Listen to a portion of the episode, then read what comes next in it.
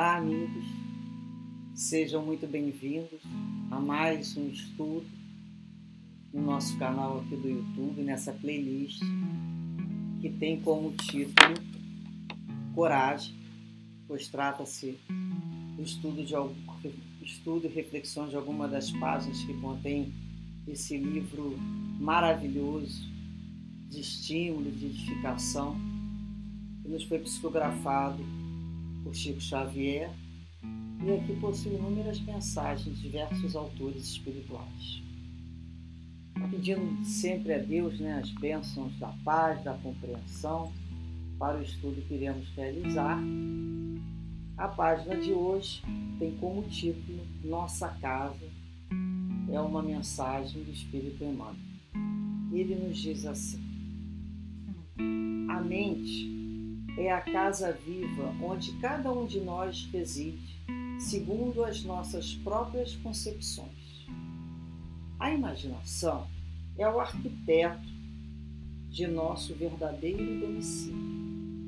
Se julgarmos que o ouro precisa erigir-se material único adequado à nossa construção, cedo sofreremos a ventania destruidora ou o regelante da ambição e da inveja, do remorso e do tédio, que costuma envolver a fortuna em seu castelo de imprevidência. Se supomos que o poder humano deve ser o agasalho exclusivo de nosso espírito, somos apressadamente defrontados pela desilusão que habitualmente assinala a fronte das criaturas enganadas pelos desvarios da autoridade. Se encontramos alegria na crítica ou na leviandade, naturalmente nos demoramos em cárceres de perturbação e maledicência. Moramos em espírito onde projetamos o pensamento. Respiramos o bem ou o mal de acordo com as nossas preferências na vida. Na Terra, muitas vezes temos a máscara física emoldurada em honrarias e esplendores conservando-nos intimamente em deploráveis cubículos de padecimento e trevas. Só o trabalho incessante no bem pode oferecer-nos a milagrosa química do amor para a sublimação do lar interno. Por isso mesmo disse Jesus: Meu Pai trabalha até hoje e eu trabalho também. Idealizemos mais luz para o caminho Abracemos o serviço infatigável aos semelhantes e a nossa experiência de alicerces na terra culminará feliz e vitoriosa nos esplendores do céu. Emmanuel. Realmente, para pensarmos muito como é que está essa nossa casa. Né? Que casa é essa?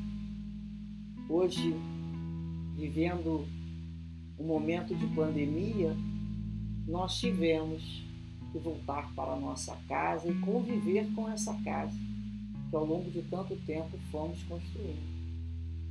E qual foi a surpresa de muitos de nós? O que, que encontramos lá dentro? Sem a possibilidade de sair para nos distrair com as casas alheias, as paisagens, outras, conviver apenas com aquela nossa realidade. Então Emmanuel nos fala que essa mente, a casa, né? A mente, é uma, ela é viva e nós residimos de acordo com as nossas concepções. Como é que são as nossas, nossas emoções, nossos sentimentos, aquilo que nós pensamos? Nós podemos dizer que a nossa casa é uma casa acolhedora? Nós temos vontade de voltar para casa? A casa é um lugar que a gente tem vontade, porque a casa é o lar, é o fogo do lar, do acolhimento. E ele fala aqui que a imaginação é o arquiteto do nosso verdadeiro domicílio. Essa imaginação é a nossa decoração. A gente fica imaginando. O que, que a gente vem imaginando para decorar essa casa? Que é o nosso arquiteto, é como a gente vem organizando as nossas colunas, né, os nossos lemas, os nossos, é, os nossos espaços através da nossa imaginação. Como é que é essa imaginação? Então nós temos uma um, o arquiteto da nossa casa é um bom arquiteto. Nós mesmos, através da nossa imaginação, das nossas autossugestões. E aí ele fala, tem gente que pensa que para erigir uma casa precisa de fortuna, de ouro. Né? Ele fala aqui do ouro. Vai sofrer, né? No momento de uma ventania de sombra, o que, que a pessoa vai acontecer aqui? Vai desabar o castelo da imprevidência.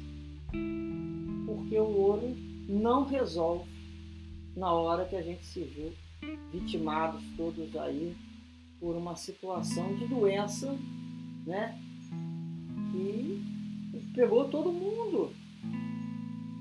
Lógico, sabendo que um, pela questão da fortuna, vai ter alguma condição de resolver situações melhores, mas de uma forma geral, nós sabemos quando essas situações coletivas chegam para todos. Então, a pessoa também ela pode ter uma casa toda feita de ouro e aquela casa não é acolhedora. Então não é um local bom para ela estar. Talvez para mostrar para os outros, mas não para ela ficar. E ela fala, ele fala mais, né? muitos acham que é o poder. É importante vir para uma casa humana, uma reencarnação, para se vestir com o manto do poder, que é isso que vai garantir. Não vai nada, né? O desvario da autoridade, muitas vezes. É uma grande ilusão. Isso tudo cai por terra. A gente não tem autoridade, poder nenhum que nos for dado pelo céu, por Deus. Então, isso tudo a gente vai descobrindo que é muito, muito fugaz, né? muito temporário, muito passageiro. Quem viveu amealhando seu poder, chega num momento de desespero e de dor, não consegue edificar somente com, com esse tipo de instrumento. Aqueles que viveram né, na crítica e na leviandade, encontraram, são os folgazões, né, encontraram muita felicidade para viver na leviandade, a gente sabe que a realidade na casa dele é um cárcere de perturbação e de maledicência. Então, a casa mental daquela criatura, hum, a gente imagina assim, o que deve ser um cárcere, uma prisão de perturbação e maledicência. Porque se demora, muitas criaturas em encarnações demoram tempo demais se alegrando pela crítica e pela leviandade. E ele fala: Nós moramos em espírito, onde, em espírito onde projetamos o nosso pensamento. Onde nós temos projetado o nosso pensamento? Jesus né, tem uma, uma passagem em Mateus, e Mateus assinala Jesus nos dizendo assim: Pois onde estiver o vosso tesouro, aí também estará o vosso coração. Aonde estiver o seu tesouro, estará o vosso coração. Então moramos em espírito, onde projetamos o nosso pensamento, o nosso coração. Então, onde é que está esse tesouro? Onde nós estamos projetando isso? Nós temos que parar para nos observar melhor. Como é, o que, que nós, se nós já estamos conseguindo disciplinar esse pensamento, ele é vida. Fala que nós vamos respirar bem ou mal, de acordo com as preferências da vida. A semeadura é livre, mas a colheita é obrigatória. Nós vamos sempre trabalhar por afinidades o mundo espiritual que vai nos rodear, como Mãos fala, né, Paulo de Tarso, uma nuvem de testemunhas. Que testemunhas são essas? De acordo com aquilo que nós pensamos. Por afinidade.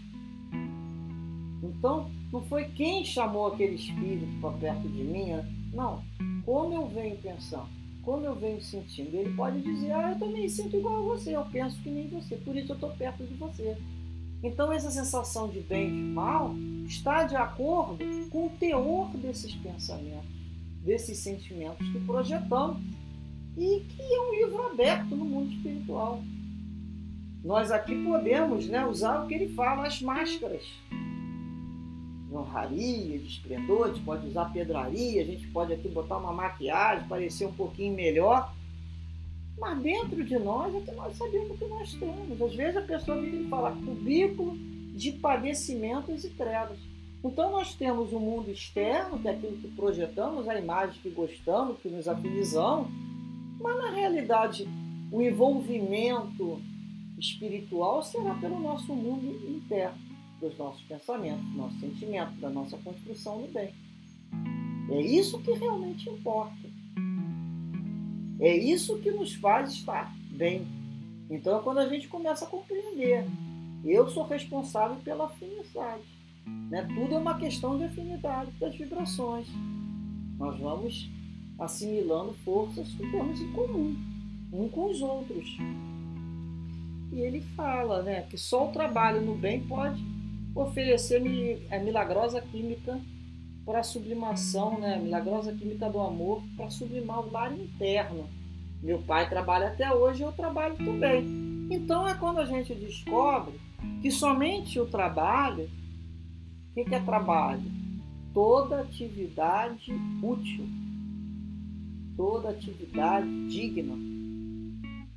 Então quando a gente trabalha com Jesus, toda atividade voltada para o bem. É isso que vai dar a milagrosa química, né, que ele fala aqui, olha, do amor para sublimar o nosso lar interno, que nada mais é do que a nossa mente. Então, o trabalho renova a nossa forma de pensar, de refletir, de ver a vida. E assim, aos poucos, vamos colocando a sensibilidade nessas situações, vamos nos tornando mais sensíveis a essas mudanças, vamos, por outras vezes, nos conscientizando da necessidade de modificar, até que no momento a gente se vê fazendo, porque é um processo. Então a gente vai se ver fazendo. Então, que dessa maneira, então, com as bênçãos de Deus, possamos nos despedir, agradecidos mais uma vez por esse momento de estudo, esse momento de paz, de serenidade e dessas vibrações de muita coragem para prosseguirmos trabalhando em nome de Jesus e unidos em corações. Muita paz a todos. Graças a Deus.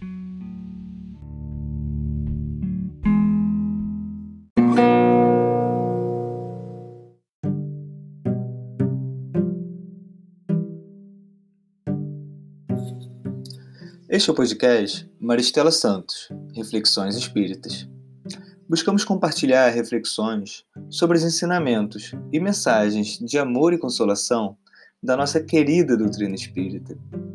Após a série Calma, nesta segunda temporada escolhemos o tema Reflexões sobre o livro Coragem, psicografado por Chico Xavier a partir das mensagens de diversos espíritos amigos. Os episódios são disponibilizados diariamente a partir das 7 da manhã e podem ser acessados no Spotify, Google e Apple Podcasts e nas principais plataformas agregadoras. Para assistir os vídeos desse estudo, visite o canal no YouTube Maristela Santos, através do link na descrição do episódio. Além das reflexões diárias, confira também nossas palestras, em formato de podcast, disponibilizadas às quartas-feiras, com temas variados e espíritas. Esperamos que esses estudos possam te fortalecer e fazer companhia nesse período. Até o próximo episódio de Coragem.